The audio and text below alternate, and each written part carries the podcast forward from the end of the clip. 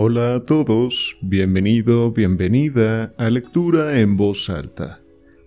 En esta plataforma podrás encontrar diferentes relatos, cuentos y novelas en formato audiolibro.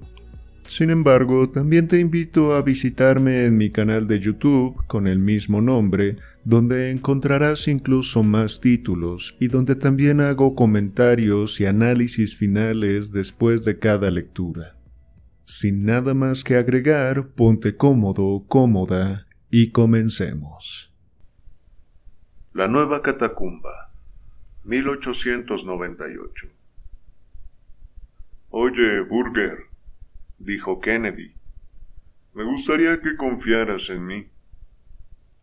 Los dos famosos arqueólogos dedicados al estudio de los restos romanos se encontraban en el cómodo salón de Kennedy, con vistas a la vía del Corso. La noche era fría y habían arrimado las butacas a la imperfecta estufa italiana que, más que caldear el ambiente, lo enrarecía. Fuera, bajo las relucientes estrellas del invierno, se extendían las calles de la Roma moderna con sus farolas eléctricas en cada acera. Los cafés rebosantes de luz, el trasiego de los coches de caballos y la multitud que abarrotaba la ciudad. Pero dentro, en el lujoso salón del joven y rico arqueólogo inglés, únicamente se veía la Roma antigua. Las paredes estaban decoradas con frisos agrietados y erosionados por el tiempo, y en los rincones asomaban bustos grises de senadores y soldados con cascos de combate y una expresión dura y cruel. En la mesa de centro, entre un montón de inscripciones, fragmentos y objetos decorativos, destacaba la famosa reconstrucción de las termas de Caracalla, obra de Kennedy, que tanto interés y admiración había despertado en su presentación en Berlín. Había ánforas colgadas del techo y un batiburrillo de objetos curiosos esparcidos por la suntuosa alfombra turca roja. Entre todos ellos era imposible encontrar uno solo que no fuera incuestionablemente auténtico y sumamente raro y valioso. Y es que Kennedy, pese a sus poco más de treinta años, era un arqueólogo reconocido en toda Europa en su particular rama de investigación, y contaba además con una fortuna que o bien resulta un obstáculo fatídico para las energías del investigador, o bien cuando éste sigue fiel a sus propósitos, es una enorme ventaja en la carrera hacia la fama. Kennedy se dejaba seducir a menudo por caprichos y placeres que lo apartaban de sus estudios, pero tenía una inteligencia incisiva y capaz de largos periodos de concentración seguidos por fases de languidez sensual. Sus rasgos atractivos, la frente alta y blanca, la nariz agresiva y la boca ligeramente relajada y carnosa, eran un buen indicador del compromiso entre la fortaleza y la debilidad de su carácter. Muy distinto de él era su compañero, Julius Burger, una curiosa mezcla de padre alemán y madre italiana, en quien las sólidas cualidades del norte se combinaban de un modo extraño con los encantos más suaves del sur. Unos ojos teutones muy azules aclaraban su tez bronceada, y sobre esto se alzaba una frente enorme y cuadrada, enmarcada por un flequillo de rizos rubios. La mandíbula firme y fuerte lucía un afeitado impecable, y su compañero señalaba con frecuencia su parecido con aquellos antiguos bustos romanos que asomaban entre las sombras en las esquinas del salón. Bajo su apariencia de fuerza y arrogancia alemanas se adivinaba siempre cierta sutileza italiana, pero su sonrisa era tan sincera y sus ojos tan francos que uno comprendía al instante que eso tan solo era un indicio de su ascendencia sin ninguna influencia real en su personalidad. Aunque su edad y su fama eran las mismas que las de su compañero inglés, su vida y su trabajo habían sido mucho más arduos. Había llegado a Roma doce años antes, siendo un estudiante pobre, y desde entonces vivía con una pequeña beca de investigación de la Universidad de Bonn. Despacio y a fuerza de constancia, con un tesón y un empeño extraordinarios, había ascendido por la escalera de la fama peldaño a peldaño, y ahora era miembro de la Academia de Berlín y tenía fundadas razones para creer que pronto ocuparía la cátedra más importante de las universidades alemanas. Sin embargo, esta determinación que le había llevado al nivel de su rico y brillante compañero inglés era la causa de que en todo lo demás, al margen de su trabajo, se encontrara en una posición infinitamente inferior. Nunca había podido permitirse un descanso en sus estudios para cultivar sus cualidades sociales. Solamente cuando hablaba de su especialidad se llenaban de vida su expresión y su espíritu. En otras circunstancias se avergonzaba y guardaba silencio. Demasiado consciente de sus limitaciones en asuntos más generales y sin paciencia para la conversación intrascendente que es el refugio habitual de quienes no tienen ninguna idea que expresar. A pesar de todo, parecía que la relación entre estos dos rivales, tan distintos, había ido madurando poco a poco desde hacía algunos años hasta convertirse en una amistad. La base y el origen de este afecto fueron que, en su respectivo campo de estudios, cada cual era único con conocimientos y pasión suficientes para apreciar al otro. Sus intereses y objetivos comunes los habían llevado a conocerse, y desde el primer momento los dos se sintieron atraídos por los conocimientos del otro. Luego, con el paso del tiempo, a esto se le fue añadiendo algo más.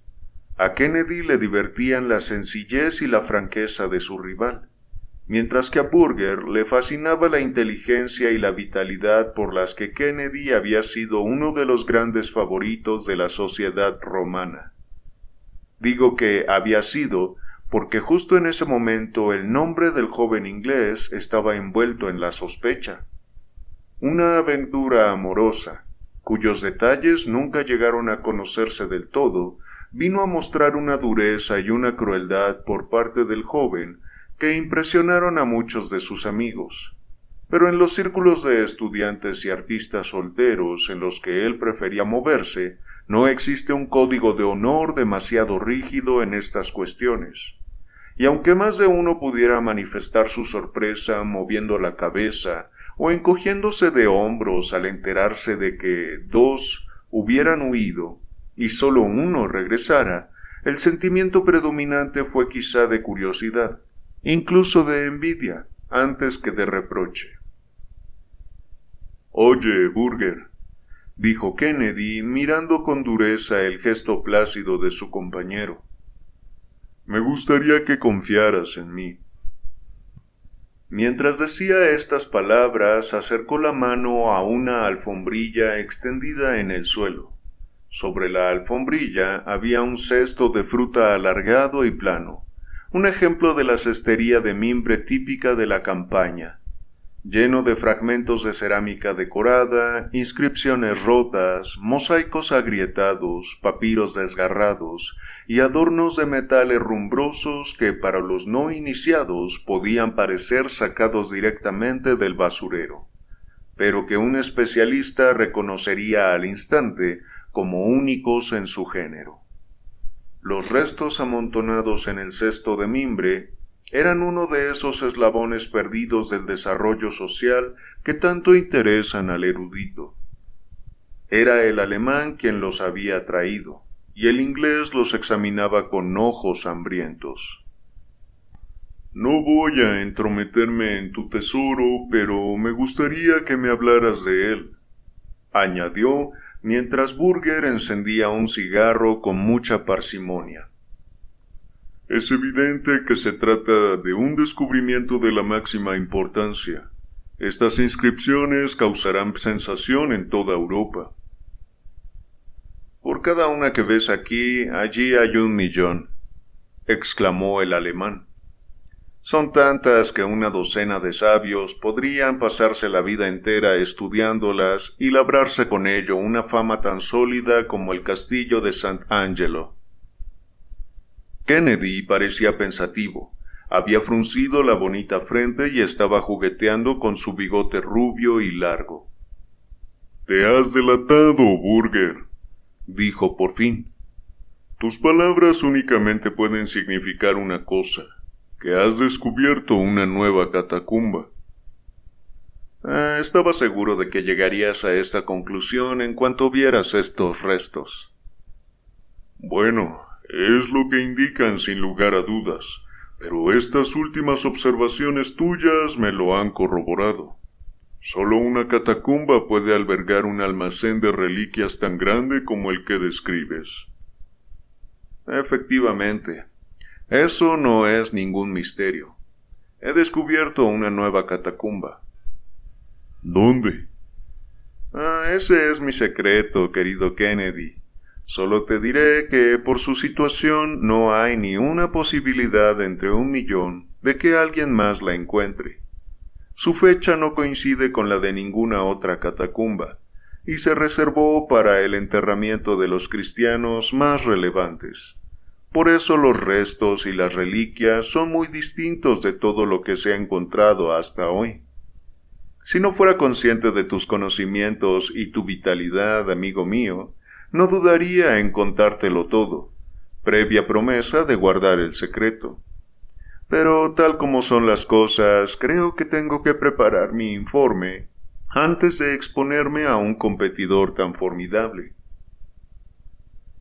Kennedy sentía por la arqueología un amor casi obsesivo, un amor fiel pese a las múltiples distracciones que encontraba a su paso un joven rico y libertino. Tenía ambición, pero su ambición iba por detrás del interés y la alegría abstracta que le inspiraba todo cuanto tuviera que ver con la historia y la vida antigua de la ciudad.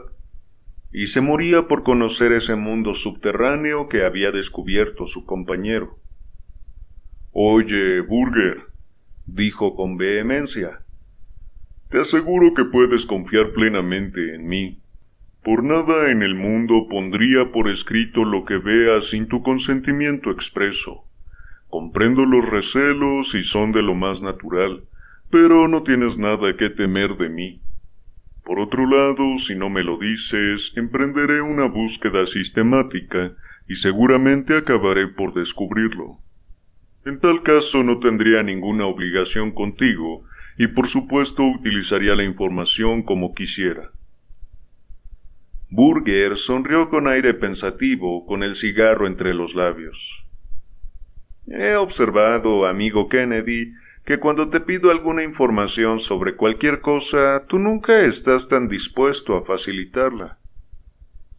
¿Cuándo te he negado algo que me hayas pedido? Te recuerdo, por ejemplo, que te cedí el material para ese artículo sobre el templo de las Vestales. Sí, bueno, eso no tenía demasiada importancia. Si te pidiera algo íntimo, no creo que me lo dieras. Esta catacumba es algo muy íntimo para mí, y lógicamente esperaría una muestra de confianza a cambio. No entiendo a dónde quieres llegar, dijo el inglés. Pero si lo que dices es que estás dispuesto a responder a mi pregunta sobre la catacumba si yo respondo a cualquier pregunta que quieras hacerme, te aseguro que te contestaré. Muy bien, asintió Burger, arrellanándose en el asiento y lanzando al aire un árbol azul de humo de cigarro. Háblame de tu relación con la señorita Mary Saunderson. Kennedy se levantó de un salto y dirigió una mirada furibunda a su impasible compañero. ¿Qué demonios te propones? protestó. ¿Qué clase de pregunta es esa? Si es una broma, es la peor que has hecho en la vida. No es una broma, contestó Berger tranquilamente. Me interesan mucho los detalles del asunto. Sé poco del mundo, las mujeres, la vida social y todas esas cosas. Y ese incidente tiene para mí la fascinación de lo desconocido. A ti te conozco bien, y a ella la conocía de vista. Incluso llegamos a charlar en un par de ocasiones. Me gustaría mucho oír de tus labios qué ocurrió exactamente entre ustedes. No pienso decir ni una sola palabra. Me parece bien. Solo quería ver si eres capaz de revelar un secreto tan fácilmente como esperabas que yo te revelara mi secreto de la nueva catacumba. Veo que no, y es lo que suponía. Pero ¿por qué esperas tú otra cosa de mí? El reloj de San Juan está dando las diez. Ya debería estar camino de casa. No, Borger, espera un momento. La verdad es que me parece un capricho ridículo que preguntes por una aventura que se acabó hace meses. Tengo mucho interés por esa catacumba y no puedo olvidarla así como así. ¿Por qué no me preguntas otra cosa a cambio? Esta vez que sea algo menos excéntrico. No, no, ya te has negado y no hay más que hablar, dijo Borger con su cesto en el brazo. Seguro que haces muy bien en no responder. Y seguro que yo también hago muy bien. Así que, querido Kennedy, buenas noches. El inglés vio que Borger cruzaba el salón y que ya había puesto la mano en el pomo de la puerta antes de reaccionar levantándose de un salto como quien intenta hacer algo cuando la cosa ya no tiene remedio. Espera, amigo.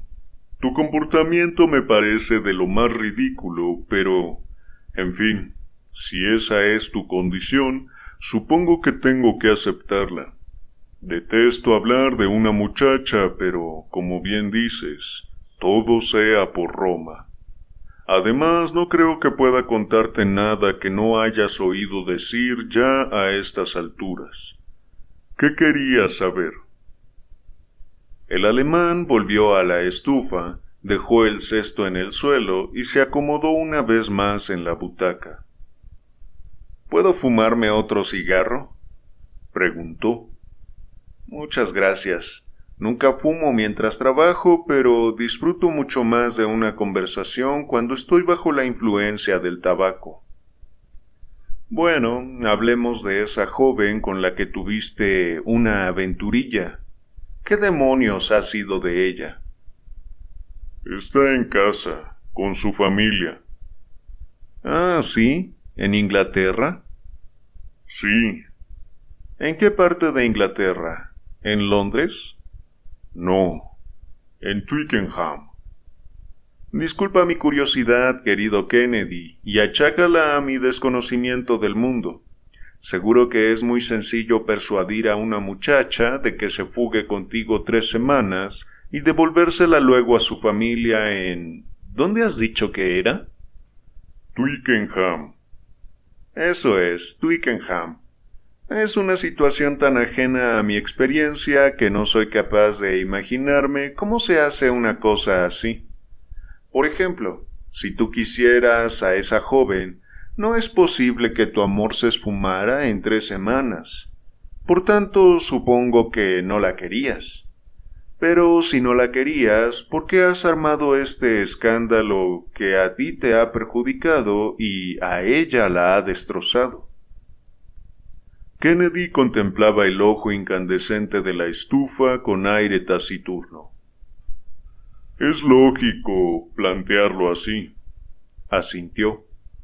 Amor es una palabra muy grande que representa sentimientos con matices muy diversos. Esa chica me gustaba. Y bueno, dices que la conoces, así que ya sabes lo encantadora que es. Aún así estoy dispuesto a admitir, mirándolo ahora, que nunca habría podido quererla de verdad. Entonces, querido Kennedy, ¿por qué hiciste eso? Creo que la sensación de aventura tuvo mucho que ver. ¿Qué? ¿Cuánto te gustan las aventuras? ¿Qué sería de la variedad de la vida sin aventuras? Fue la sensación de aventura lo que me hizo fijarme en ella por primera vez. He cazado mucho a lo largo de mi vida, pero no hay nada como perseguir a una mujer guapa. También me incitó la dificultad, porque era la acompañante de Lady Emily Ruth, y casi no había manera de verla a solas. Y aparte de todos los demás obstáculos que me atraían, supe de sus propios labios poco después de conocerla que estaba prometida. Mein Gott. ¿Con quién? No dio ningún nombre. No creo que nadie lo sepa. Y eso hizo que la aventura te sedujera más todavía, ¿no? Bueno, le daba un toque sabroso, ¿no crees? Ya te he dicho que soy muy ignorante en estas cosas. Amigo mío, seguro que recuerdas que la manzana que robaste del árbol de tu vecino era siempre más dulce que la que caía del tuyo. Y después vi que ella sentía algo por mí. ¿Cómo? ¿De repente? No, no. Después de tres meses de trabajo de zapa. Pero al final la conquisté. Ella sabía que yo estaba separado legalmente de mi mujer y por tanto me era imposible hacer las cosas como es debido. Pero quiso venir conmigo de todos modos y pasamos unas semanas deliciosas mientras duró. ¿Y qué hay del otro hombre? Kennedy se encogió de hombros. Supongo que se trata de la supervivencia del más apto, dijo. Si hubiera sido mejor que yo, ella no le habría abandonado. Cambiemos de tema. Ya estoy harto. Solo dime una cosa más. ¿Cómo te libraste de ella en tres semanas? Bueno, los dos nos habíamos enfriado un poco, como sabes. Ella se negaba rotundamente a volver a Roma y enfrentarse a la gente a la que había conocido aquí. Roma para mí es imprescindible y tenía muchas ganas de volver a mi trabajo, así que esa fue una razón evidente para la separación. Luego su padre se presentó en el hotel en Londres y montó una escena, y todo se volvió tan desagradable que, si te soy sincero, aunque al principio la echaba de menos una barbaridad, me alegré mucho de escabullirme. Y ahora confío en que no le dirás a nadie lo que te he contado. Querido Kennedy, ni se me pasaría por la cabeza. Pero lo que dices me interesa muchísimo. Me ayuda a entender tu forma de ver las cosas, que es totalmente distinta de la mía, porque he vivido muy poco, y ahora quieres que te hable de mi nueva catacumba. Es inútil que te la describa porque con eso no la encontrarías nunca. Lo único que puedo hacer es llevarte allí. Eso sería estupendo. ¿Cuándo quieres venir? Cuanto antes. Estoy impaciente por verla. Bueno, hace una noche preciosa, aunque algo fresca. ¿Qué te parece si salimos dentro de una hora? Tenemos que ser muy discretos para que nadie lo descubra. Si nos vieran por ahí juntos, sospecharían que estamos tramando algo. La discreción nunca sobra, dijo Kennedy. ¿Está lejos? A unos kilómetros. ¿No será demasiado para ir andando? No, no, podemos ir andando tranquilamente. Entonces, mejor así. Un cochero sospecharía si le pedimos que nos deje a medianoche en un lugar solitario. Exacto. Lo mejor será que nos veamos a medianoche en la puerta de la vía Apia. Tengo que pasar por casa por cerillas, velas y otras cosas. Muy bien, Borger. Eres muy amable haciéndome partícipe de este secreto, y te prometo que no escribiré nada antes de que hayas publicado tu artículo. Hasta luego. Te estaré esperando en la puerta a las doce. La melodía de los carrillones inundaba el aire frío y claro de aquella ciudad de relojes cuando Borger, enfundado en un abrigo italiano y con un farol en la mano, acudió a su cita. Kennedy salió de las sombras al ver a su amigo. Eres tan ardiente en el trabajo como en el amor, exclamó el alemán con sorna. Sí, llevo casi media hora esperando. Espero que no hayas dejado pistas de a dónde vamos. No soy tan idiota. Caray. Se me ha metido el frío en los huesos. Vamos, Borger, a ver si con la caminata entramos en calor. Sus pasos secos resonaban en las piedras desniveladas de la decepcionante carretera que es cuanto queda de la calzada romana más famosa del mundo. Un par de campesinos que volvían a casa de la taberna y un par de carros con productos del campo que iban a Roma fue lo único que encontraron en el camino. Andando con brío entre los imponentes mausoleos que surgían en la oscuridad a ambos lados de la carretera, llegaron hasta las catacumbas de San Calixto, y se encontraron delante de la enorme fortaleza circular de Cecilia Metella, coronada por la luna creciente. Borger se paró entonces y se apretó el costado. Tienes las piernas más largas que yo, y estás más acostumbrado a andar, dijo entre risas. Creo que ya estamos cerca del sitio en que nos desviamos. Sí, está ahí, a la vuelta de la esquina de la tratoria. Ahora el camino se estrecha mucho, así que será mejor que yo vaya adelante y tú me sigas. Había encendido el farol y con esta luz pudieron recorrer un sendero estrecho y tortuoso que atravesaba los pantanos de la campaña. El gran acueducto de la Roma antigua se tendía como una oruga monstruosa sobre el paisaje iluminado por la luna, y el sendero los llevó por debajo de uno de sus arcos gigantescos, hasta más allá del círculo de ladrillos desmoronados que señala el emplazamiento del antiguo anfiteatro.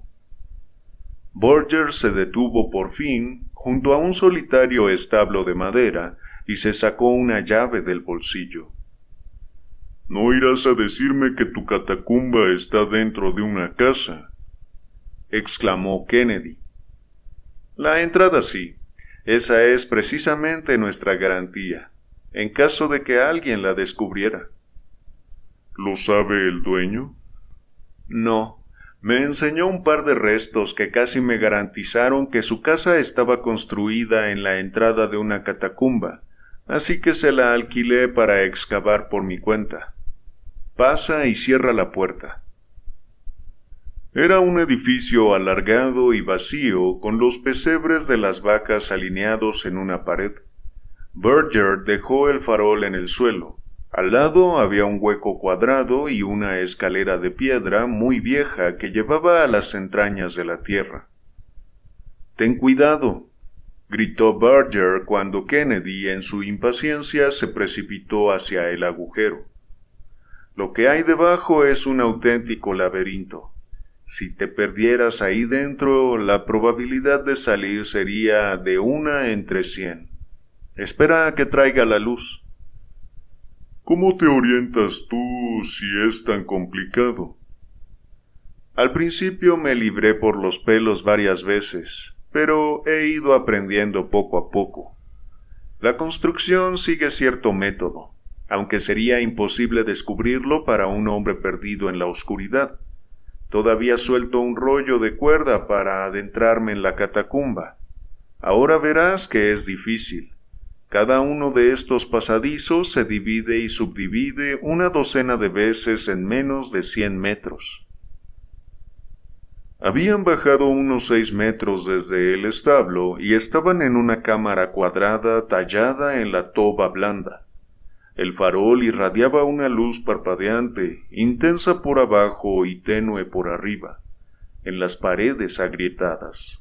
De este centro común partían oscuros pasadizos en todas las direcciones. No quiero que te separes de mí, amigo mío, dijo Berger. No te entretengas con nada en el camino, porque todo lo que hay que ver y más está en el sitio al que voy a llevarte. Ahorraremos tiempo si vamos derechos allí. Encabezó la marcha por uno de los pasillos, con el inglés pisándole los talones. De vez en cuando el pasadizo se bifurcaba, aunque era evidente que Berger seguía algunas marcas secretas, pues no dudó ni se detuvo en ningún momento. A lo largo de las paredes, apilados como las literas de un barco de emigrantes, se encontraban los nichos de los cristianos de la Roma antigua. La luz amarillenta parpadeaba en las caras arrugadas de las momias y brillaba en las calaveras y en los huesos de los brazos blancos cruzados sobre pechos sin carne.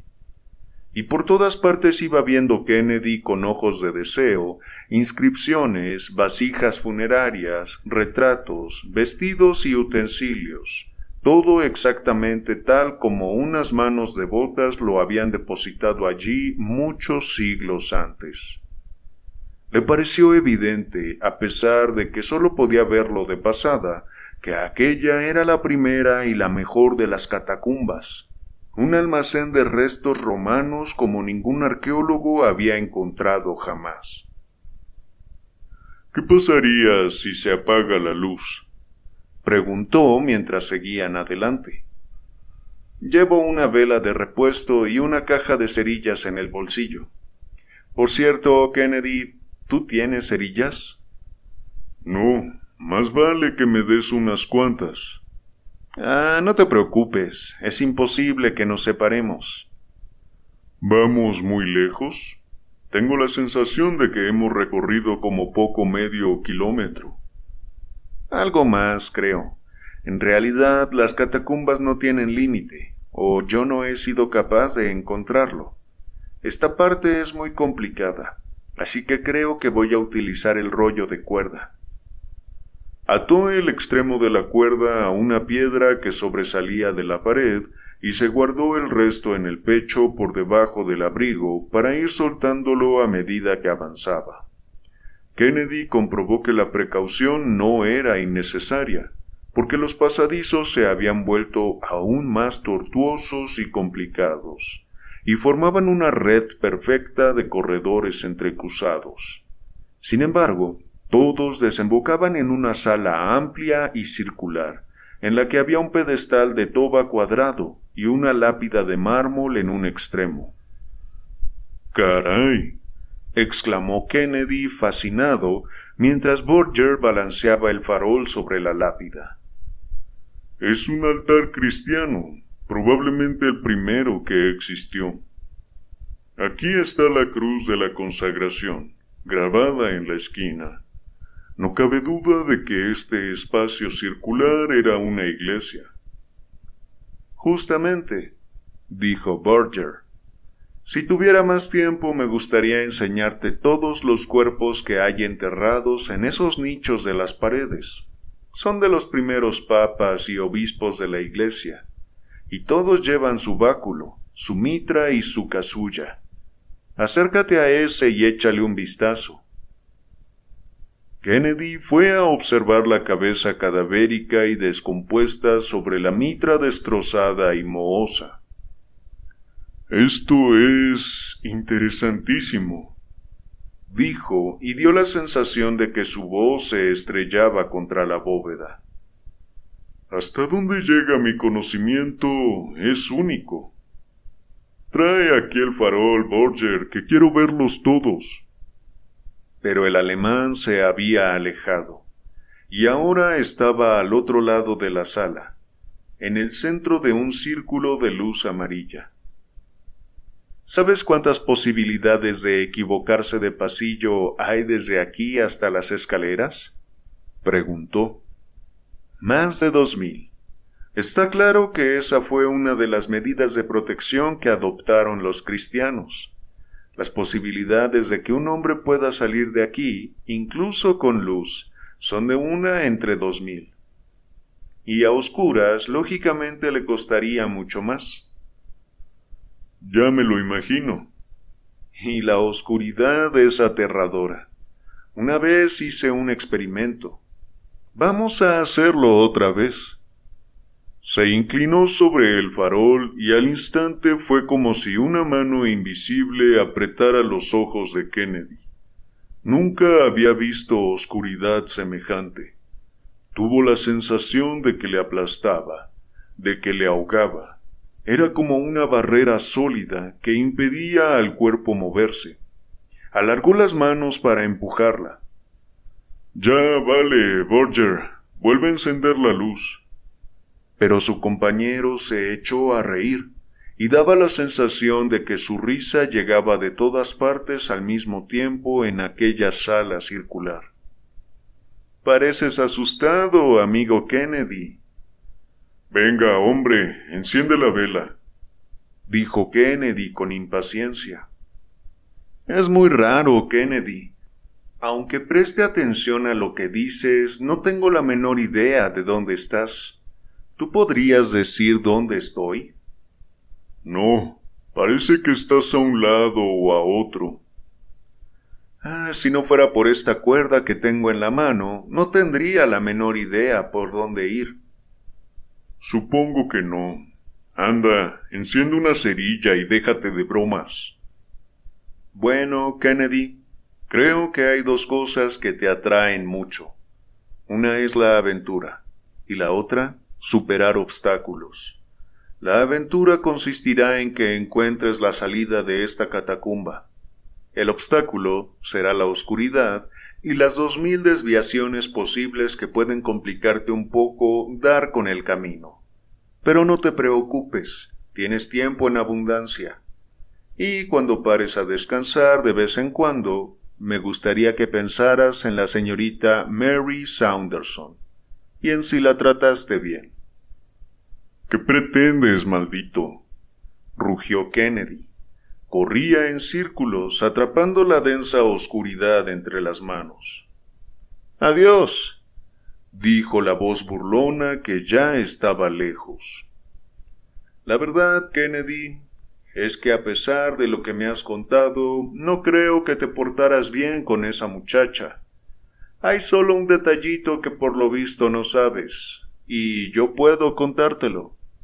La señorita Saunderson estaba prometida con un estudiante pobre y desgarbado que se llamaba Julius Berger.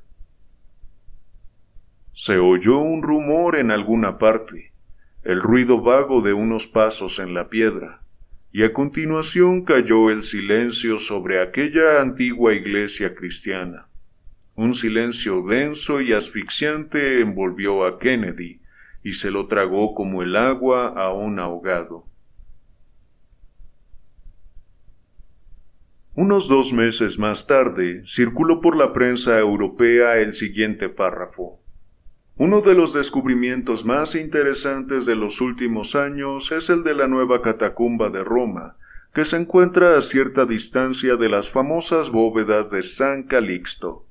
El hallazgo de este importante lugar de enterramiento riquísimo en fascinantes restos de los primeros cristianos, es fruto del empeño y la sagacidad del doctor Julius Berger, el joven especialista alemán que se está convirtiendo rápidamente en la mayor autoridad sobre la Roma antigua.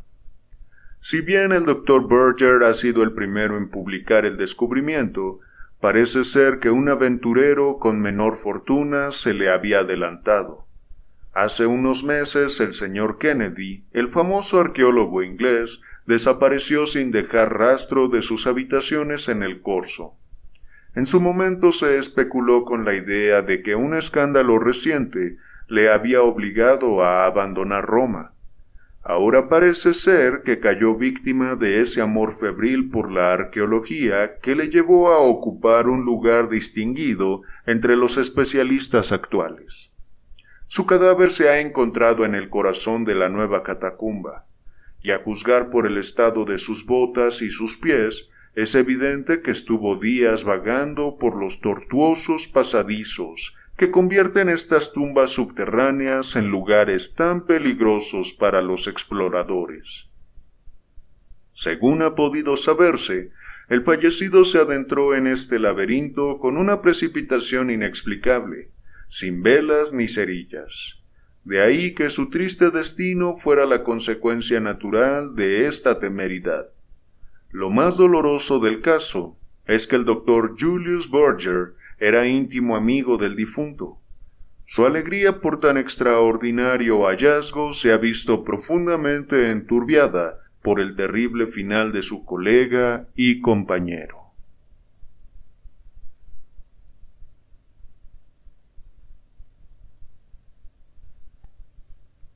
Bueno, leamos un cuento más. El retiro del señor Lambert, 1898. Sir William Sparter era un hombre que en el lapso de un cuarto de siglo había pasado de ganar 24 chelines a la semana como obrero de los astilleros de Portsmouth a ser el dueño de un astillero y una flota propios. La casita de Lake Road en Landport, donde un desconocido mecánico como él concibió por primera vez las calderas con las que hoy se asocia su nombre, aún se sigue señalando al visitante curioso. Ahora, a sus cincuenta años, Sir William Sparter tenía una mansión en Leinster Gardens, una casa de campo en Taplow y un coto de casa en Argyllshire, con el mejor establo, las bodegas más selectas y la mujer más guapa del pueblo. Incansable e inflexible como una de sus máquinas, la vida de Sir William se había centrado en el afán de conseguir lo mejor que el mundo pudiera ofrecer de cabeza cuadrada, hombros anchos, mejillas rasuradas y ojos lentos y hundidos, era la encarnación de la fuerza y la tenacidad.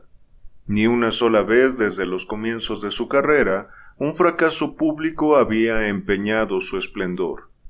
Sin embargo, había fallado en una cosa y justo en la más importante de todas. Nunca logró ganarse el afecto de su mujer. Ella era hija de un médico y la belleza oficial de una ciudad norteña cuando se casaron. Que él ya fuera rico y poderoso en esa época hizo que la joven pasara por alto los veinte años de edad que los separaban. Aun así, Sir William había recorrido un largo camino desde entonces. Su importante contrato brasileño, su conversión en empresa, su título de varón, Todas estas cosas eran posteriores al matrimonio. Únicamente en ese terreno no había progresado nada. Podía intimidar a su mujer, podía dominarla, podía hacer que admirase su fuerza y respetara su constancia, y podía modelar su voluntad en un sentido u otro, pero hiciera lo que hiciera, no conseguía su amor.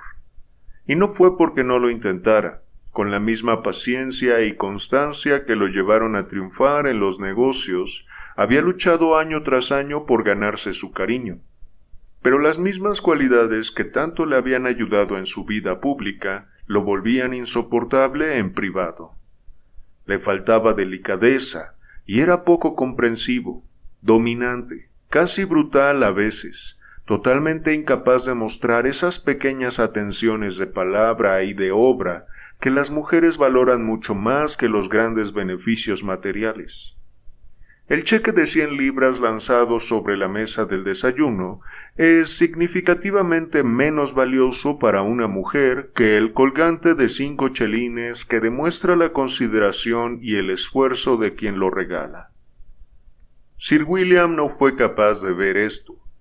Con la cabeza siempre puesta en los asuntos de la empresa, tenía muy poco tiempo para las delicadezas de la vida y se empeñaba en compensarlo con alardes periódicos de munificencia. Al cabo de cinco años comprendió que en lugar de ganarse el cariño de su mujer lo había perdido.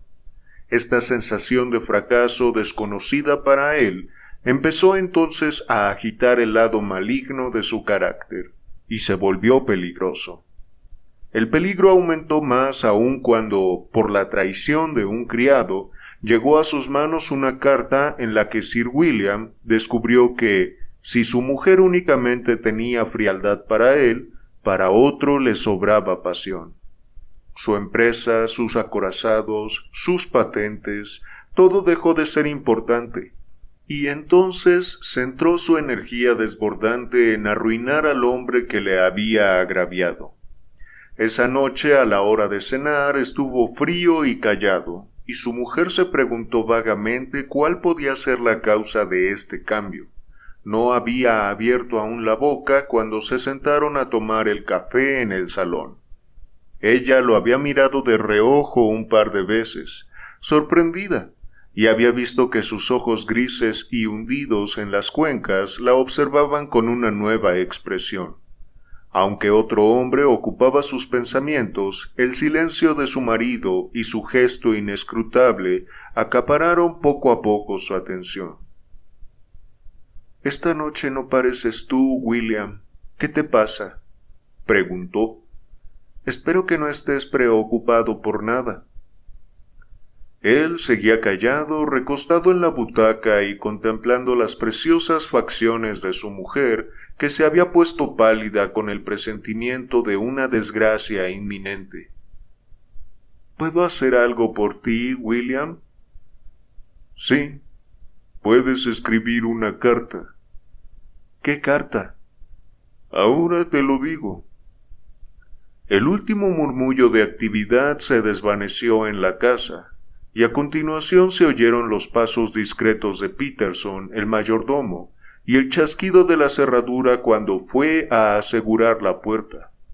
Sir William esperó un rato atento y luego se levantó. Ven a mi estudio, dijo. El estudio estaba a oscuras, pero encendió la lámpara eléctrica con la pantalla verde que había encima del escritorio. Siéntate aquí, ordenó. Cerró la puerta y se sentó al lado de su mujer. Solo quería decirte, Jackie, que sé lo de Lambert y lo del estudio de Warburton Street. A ella se le escapó un leve grito. Se estremeció y se apartó de su marido, protegiéndose con las manos como si temiera recibir un golpe.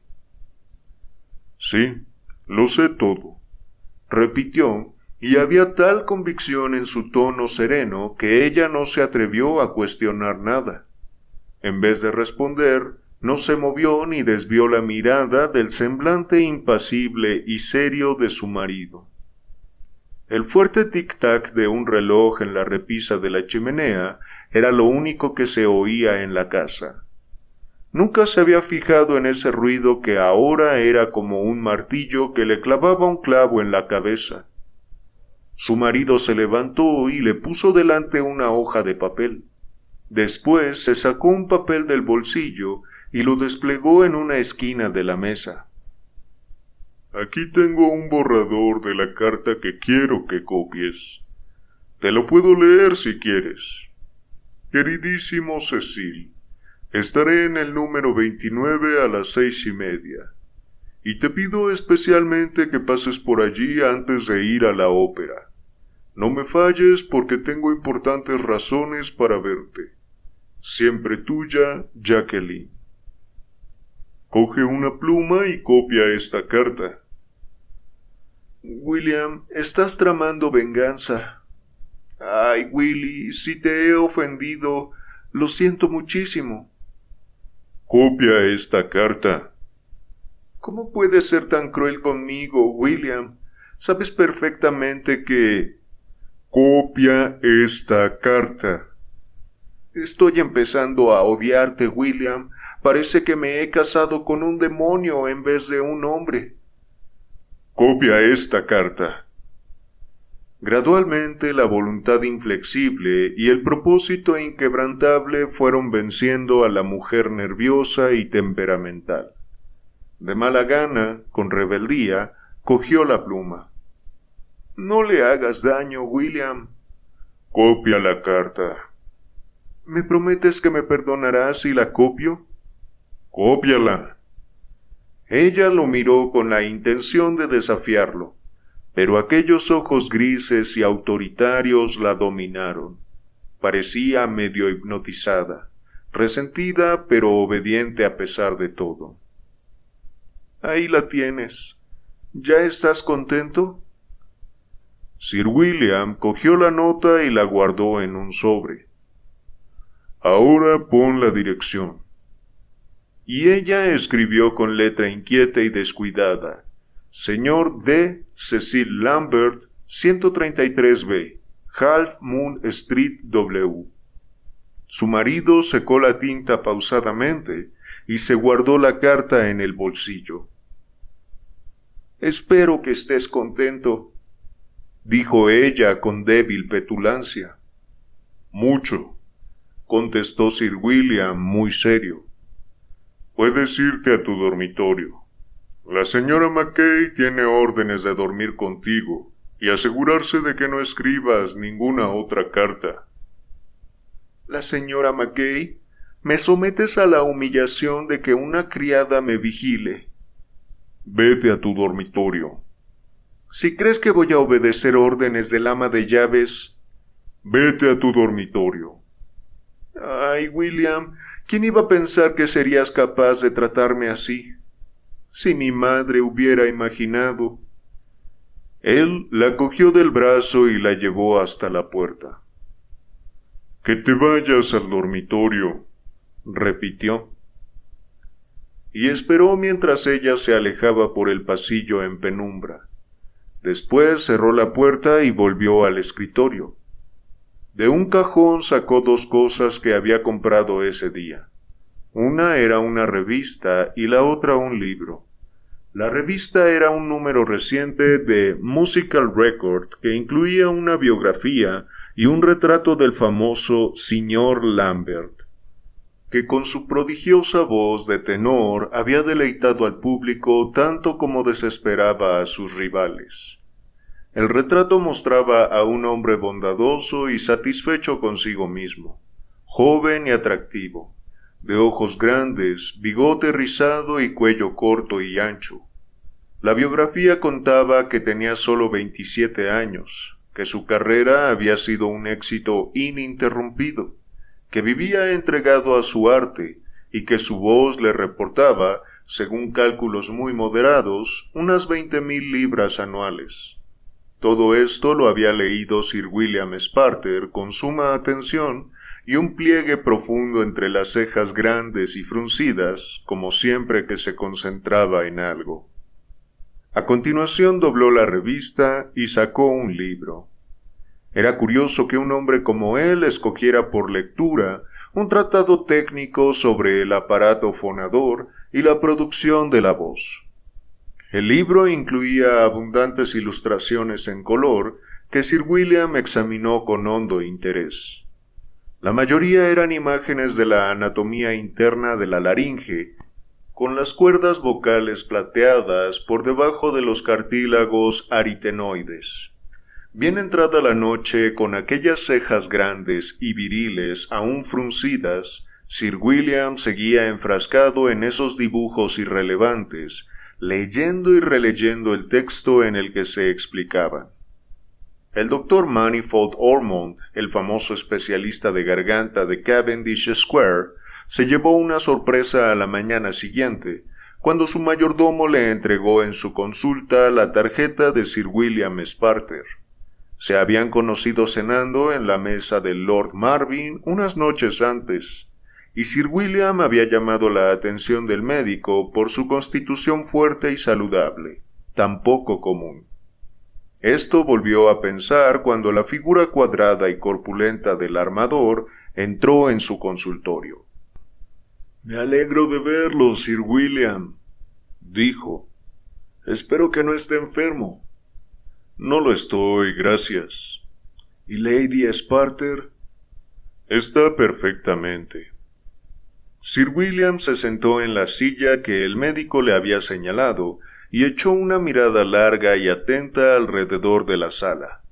El doctor Ormond lo observaba con cierta curiosidad, notando que miraba como quien busca algo que espera encontrar. No, no vengo por mi salud, dijo por fin. Vengo a pedirle información. Toda la que pueda darle está a su entera disposición. He estado estudiando un poco la garganta últimamente. Estoy leyendo el manual de McIntyre. Supongo que es bueno. Es un tratado elemental, pero bastante preciso. Me imaginaba que tendría usted una reproducción o algo por el estilo. A modo de respuesta, el doctor Ormond abrió la cerradura de una caja amarilla y brillante que tenía encima de la mesa y levantó la tapa hasta que las bisagras se separaron del todo. Dentro había un modelo muy completo de los órganos vocales humanos. Sí, aquí lo tiene, dijo. Sir William Sparter se levantó para inclinarse sobre la maqueta. Es una reproducción excelente, asintió, examinándola con el ojo crítico de un ingeniero. Esto es la glotis, ¿no? Y eso la epiglotis. Exacto. Y aquí están las cuerdas. ¿Qué pasaría si las cortara? ¿Si cortara qué? Esto, las cuerdas vocales. No se pueden cortar. Están a salvo de accidentes. Pero, ¿qué pasaría? No se conoce ningún caso, pero la persona se quedaría muda, claro está. Al menos temporalmente. Tiene usted mucha experiencia con cantantes, ¿verdad? Más que nadie en Londres. Supongo que estará de acuerdo con McIntyre cuando dice que una buena voz depende en cierto modo de las cuerdas. El volumen del sonido depende de la capacidad pulmonar, pero la claridad de la nota se corresponde con el dominio absoluto que ejerce el cantante sobre las cuerdas. ¿Y un roce o una muesca estropearían la voz?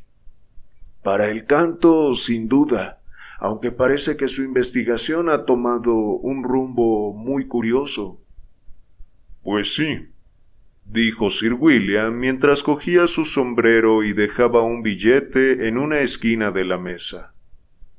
Son órganos que se salen de lo normal, ¿no? Warburton Street se encuentra en la red de calles que comunican Chelsea con Kensington y es famosa principalmente por su concentración de estudios, en los que se rumorea que de vez en cuando se cultivan otras artes además de la pintura. Disponer de una habitación cómoda, de acceso fácil y por un precio módico puede ser útil para otras personas aparte de los artistas que buscan discreción en Londres. El caso es que el señor Cecil Lambert, el famoso tenor, tenía un apartamento de estas características, y su cupé verde oscuro se veía aparcado varias veces a la semana en la entrada del largo pasaje que conducía a las habitaciones en cuestión. Cuando Sir William Sparter, bien enfundado en su abrigo, y con un maletín de cuero negro en la mano, dobló la esquina y vio las lámparas del coche pegado al bordillo, supo que el hombre al que iba a ver ya estaba en el sitio acordado. Dejó atrás el coche vacío y siguió adelante por el pasaje enlosado hacia el resplandor de una farola de gas amarilla al fondo. La puerta estaba abierta y daba a un vestíbulo grande y vacío, alfombrado con una estera de coco con abundantes manchas de pisadas. El edificio, que ya de por sí era una madriguera secreta a la luz del día, estaba desierto ahora que la jornada laboral había terminado. Una portera que ocupaba el sótano era su única residente. Sir William se detuvo, todo estaba en silencio y todo a oscuras, menos una puerta decorada con finas pinceladas amarillas. La empujó y entró. Echó la llave por dentro y se la guardó en el bolsillo. Se encontró en una sala grande y con pocos muebles, iluminada por una única lámpara de aceite sobre una mesa central. Un adusto caballete guardaba las apariencias en un rincón, y tres estudios de figuras antiguas colgaban de las paredes sin empapelar. Completaban el mobiliario un par de butacas confortables, un aparador y un sofá. No había alfombra, pero sí unas cortinas discretas en las ventanas. En una de las butacas, al otro lado de una mesa, estaba sentado un hombre que se levantó de un salto, lanzando una exclamación de alegría que sustituyó por una de sorpresa y culminó en una maldición. ¿Por qué demonios ha cerrado esa puerta? Vuelva a abrirla ahora mismo, señor. Sir William ni siquiera se molestó en contestar. Se quitó el abrigo y lo dejó en el respaldo de una butaca. Después se acercó a la mesa, abrió su maletín y empezó a sacar cosas. un frasco verde, una mordaza de dentista, un inhalador, unas tenazas, un bisturí de hoja curva y un par de tijeras extrañas. El señor Lambert lo miraba paralizado de rabia y perplejidad. Maldito sinvergüenza. ¿Quién es y qué quiere? Sir William ya había vaciado su maletín y miró al cantante por primera vez. Era más alto que él, pero mucho más delgado y débil. El ingeniero, aunque de escasa estatura, tenía una fuerza extraordinaria y unos músculos fortalecidos por el trabajo físico. Los hombros anchos, el pecho arqueado, y las manos grandes y nudosas le daban el perfil de un gorila. Lambert retrocedió, asustado por su siniestra figura y sus ojos fríos e implacables. ¿Ha venido a robarme? preguntó con un hilo de voz. He venido a hablar con usted. Me llamo Sparter. Lambert intentó conservar la serenidad que se le escapaba a marchas forzadas. ¿Sparter? dijo con fingido desenfado. Sir William Sparter, supongo. He tenido el placer de conocer a Lady Sparter, y la he oído hablar de usted. ¿Puedo preguntarle a qué se debe esta visita? Se abotonó la chaqueta hasta el cuello con los dedos titubeantes y trató de parecer un rival peligroso.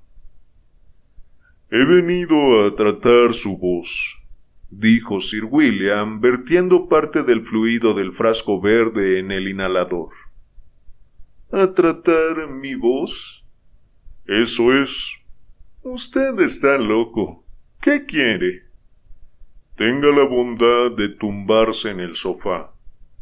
Está delirando. Ya lo entiendo. Quiere asustarme. Está tramando algo.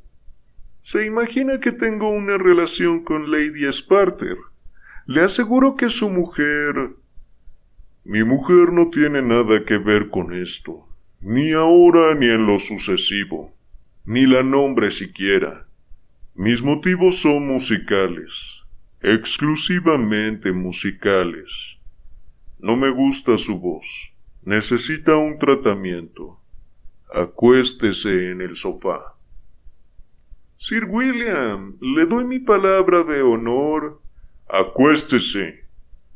Me está ahogando.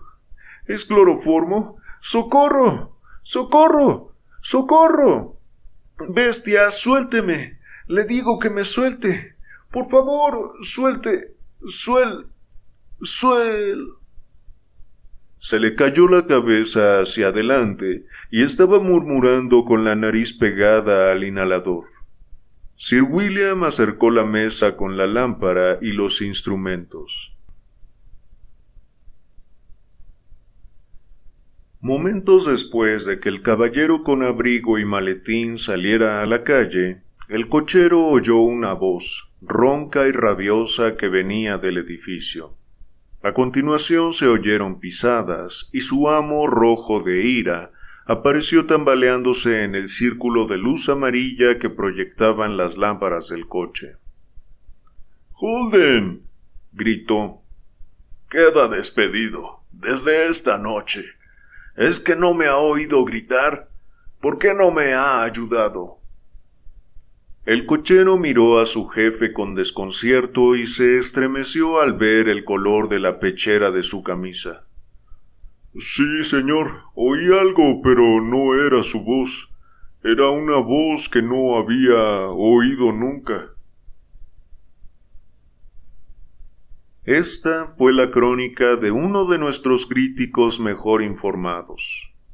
La semana pasada se vivió en la ópera un notable descontento, al conocerse que el señor Cecil Lambert no podía interpretar los diversos papeles que estaban anunciados. La noche del martes, en el último momento, el gerente recibió la noticia de que el cantante sufría una indisposición grave, y hubo que recurrir a su suplente, Jean Carabati, para no cancelar la función.